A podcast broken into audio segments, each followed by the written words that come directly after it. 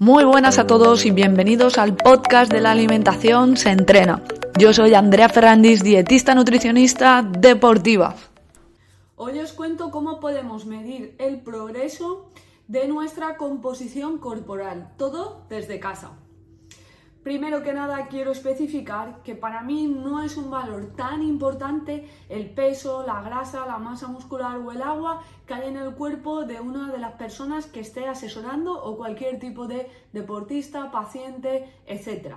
Lo más importante va a ser cómo estás recuperando después de aplicar esos cambios de alimentación, cómo estás descansando, cómo está tu sistema inmunitario, cómo te notas de energía en el día a día, etc. Son datos mucho más reveladores y mucho más importantes que realmente el peso total. Pero es una manera muy fácil de medir el progreso y que ahora existen básculas de bioimpedancia, que es concretamente de lo que voy a hablar, que están al, alcance de la mayoría de personas. Y es una manera muy fácil de controlar qué está pasando en tu cuerpo, sobre todo en deportistas que asesoro de manera online. Primero que nada, ¿qué son las básculas de bioimpedancia? Este tipo de básculas, también llamadas eh, bioimpedancia o BIA, son unas básculas que miden la resistencia que realiza tu cuerpo tras eh, enviar una pequeña, pero muy pequeña corriente eléctrica, indetectable, ¿vale? Entonces, como eh, la masa grasa tarda más que en enviar esta corriente eléctrica que el resto de tejidos o la cantidad de agua, con esto las básculas calculan qué porcentaje o qué cantidad hay de cada uno de los compuestos. Sobre todo dividen el porcentaje de grasa de la masa libre de grasa. La masa libre de grasa es la cantidad de músculo, órganos, tejido, etcétera, que hay en tu cuerpo. ¿Qué tipos de básculas hay? Pues sobre todo las dividimos en dos tipos, las de monofrecuencia y las de multifrecuencia. Monofrecuencia simplemente va a medir la cantidad de, grasa, músculo, etcétera, o masa libre de grasa que hay en nuestro cuerpo. Y las multifrecuencia va a ser capaz de especificar cuánta agua hay intra o extracelular. Son mucho más específicas y están más difíciles al alcance de la población general. Por ejemplo, yo en consulta sí que tengo una báscula multifrecuencia para conseguir muchos más datos y saber si hay una retención de líquidos, si no, si hay deshidratación, si se está hidratando bien el deportista, etc. Otra manera de clasificar este tipo de básculas es por el número de sensores que hay en la báscula. Puede ser que tenga dos o puede ser que tenga cuatro. En caso de tener cuatro sensores, es decir, en manos y pies, la báscula incluso puede eh, clasificar o dividir tu cuerpo en varias zonas y clasificar cuánta grasa, masa muscular, hueso, etcétera, hay en cada zona de tu cuerpo, en el brazo, en los brazos, en las piernas, en el tronco, etcétera. Una pregunta que me hacéis mucho es si esto es realmente certero o es fiable. Primero que nada, totalmente fiable no es y actualmente solamente existen dos métodos de medición de composición corporal totalmente fiables. Este es una resonancia magnética o un método DEXA. Son métodos muy caros que solamente están al alcance, al alcance de personas que realizan estudios científicos, hospitales, etc. Y no se suele utilizar para eh, evaluar esto. Otro tipo de método es eh, los estudios antropométricos. El estudio antropométrico y la báscula de bioimpedancia son dos eh, métodos de clasificar la composición corporal que tiene un rango de error, es decir, depende de algunos factores y hay una pequeña desviación. El caso del estudio antropométrico te lo debe de realizar una persona que esté certificada en el método ISAC.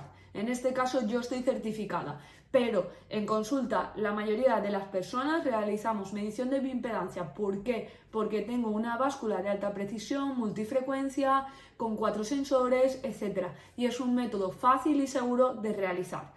La antropometría solamente sería recomendable en deportistas muy específicos que buscan hilar muy, muy, muy fino. Y eso sí, tienes que tener el método ISAC para poder realizar esa medición, que yo en este caso sí que lo tengo ese certificado. Dicho esto, eh, ¿son fiables o no son fiables? no es totalmente fiable, solamente por lo que te acabo de decir. Y también hay unas razones por las que puede variar su medición. Que no te peses en el mismo momento del día, eh, depende de lo que hayas bebido, si has consumido más hidratos de carbono, si tienes un trabajo eh, donde hay cambios de horario, si no has dormido bien. Eh, si te pesas en las mismas condiciones, si te tienes que pesar sin ropa, sin ningún objeto metálico, etc. Hay un montón de variables. Pero yo siempre digo lo mismo a todos mis deportistas. Lo importante es que te midas en la misma báscula y más o menos en las mismas condiciones. Es decir, si te sueles medir todos los lunes, que sea todos los lunes por la mañana, a la misma hora, sin ropa, sin haber comido, sin haber bebido, etc. De esta manera podemos medir el progreso. Puede ser que en una báscula, por ejemplo, te salga que tienes un 17% de grasa y en otra te salga que tienes un 14,5%. Lo importante es ver el progreso y que te midas en la misma báscula. De esta manera veremos si realmente estás progresando con los cambios de entrenamiento, de alimentación, etc. Por tanto, ¿es un método fiable? No al 100%, pero es un método de medición del progreso. Por lo tanto, se puede utilizar y de manera muy fácil y muy eficiente para ver qué está pasando realmente en tu cuerpo. Dicho esto, eh, ¿qué debes de hacer? O sea, ¿qué estrategias debes de seguir, según mi opinión, para realizarte esta medición? Una, no te peses ni hagas la medición todos los días. Es importante que la hagas al menos 7 días de diferencia o 15 días, etcétera. Yo a la mayoría de mis deportistas les pido mediciones cada cuatro semanas, porque así siempre los pillo en las mismas condiciones, sobre todo las mujeres, por ciclo hormonal, etcétera, pueden variar estos datos. Bien, dicho esto, eh, haz mediciones al menos con una semana de diferencia, a la misma hora del día, el mismo día de la semana, sin haber comido, sin haber bebido, es decir, en ayunas. Otra de las opciones es que te realizas la medición siempre sin ropa y habiendo intentado descansar lo que corresponde, al menos 6, 7 u 8 horas, lo que estés más o menos acostumbrado. Así podrás hacer la medición de una manera mucho más exacta. ¿Qué tipo de básculas recomiendo? No recomiendo ninguna específica, simplemente que compres una báscula que eh, que vayas a realizar las mediciones siempre en la misma. Hay que tiene la aplicación en el móvil, etcétera. ¿Vale? Pero lo importante, misma báscula y que hagas las mediciones al menos con una semana de diferencia.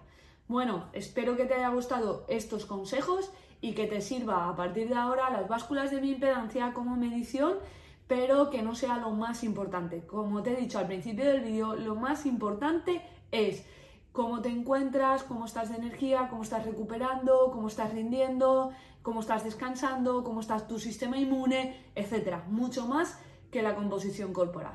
Un saludo y muchas gracias por estar otra semana ahí viendo este vídeo. Y nada, cualquier cosa, cualquier duda, arroba Andrea Ferrandis. Un abrazo a todos.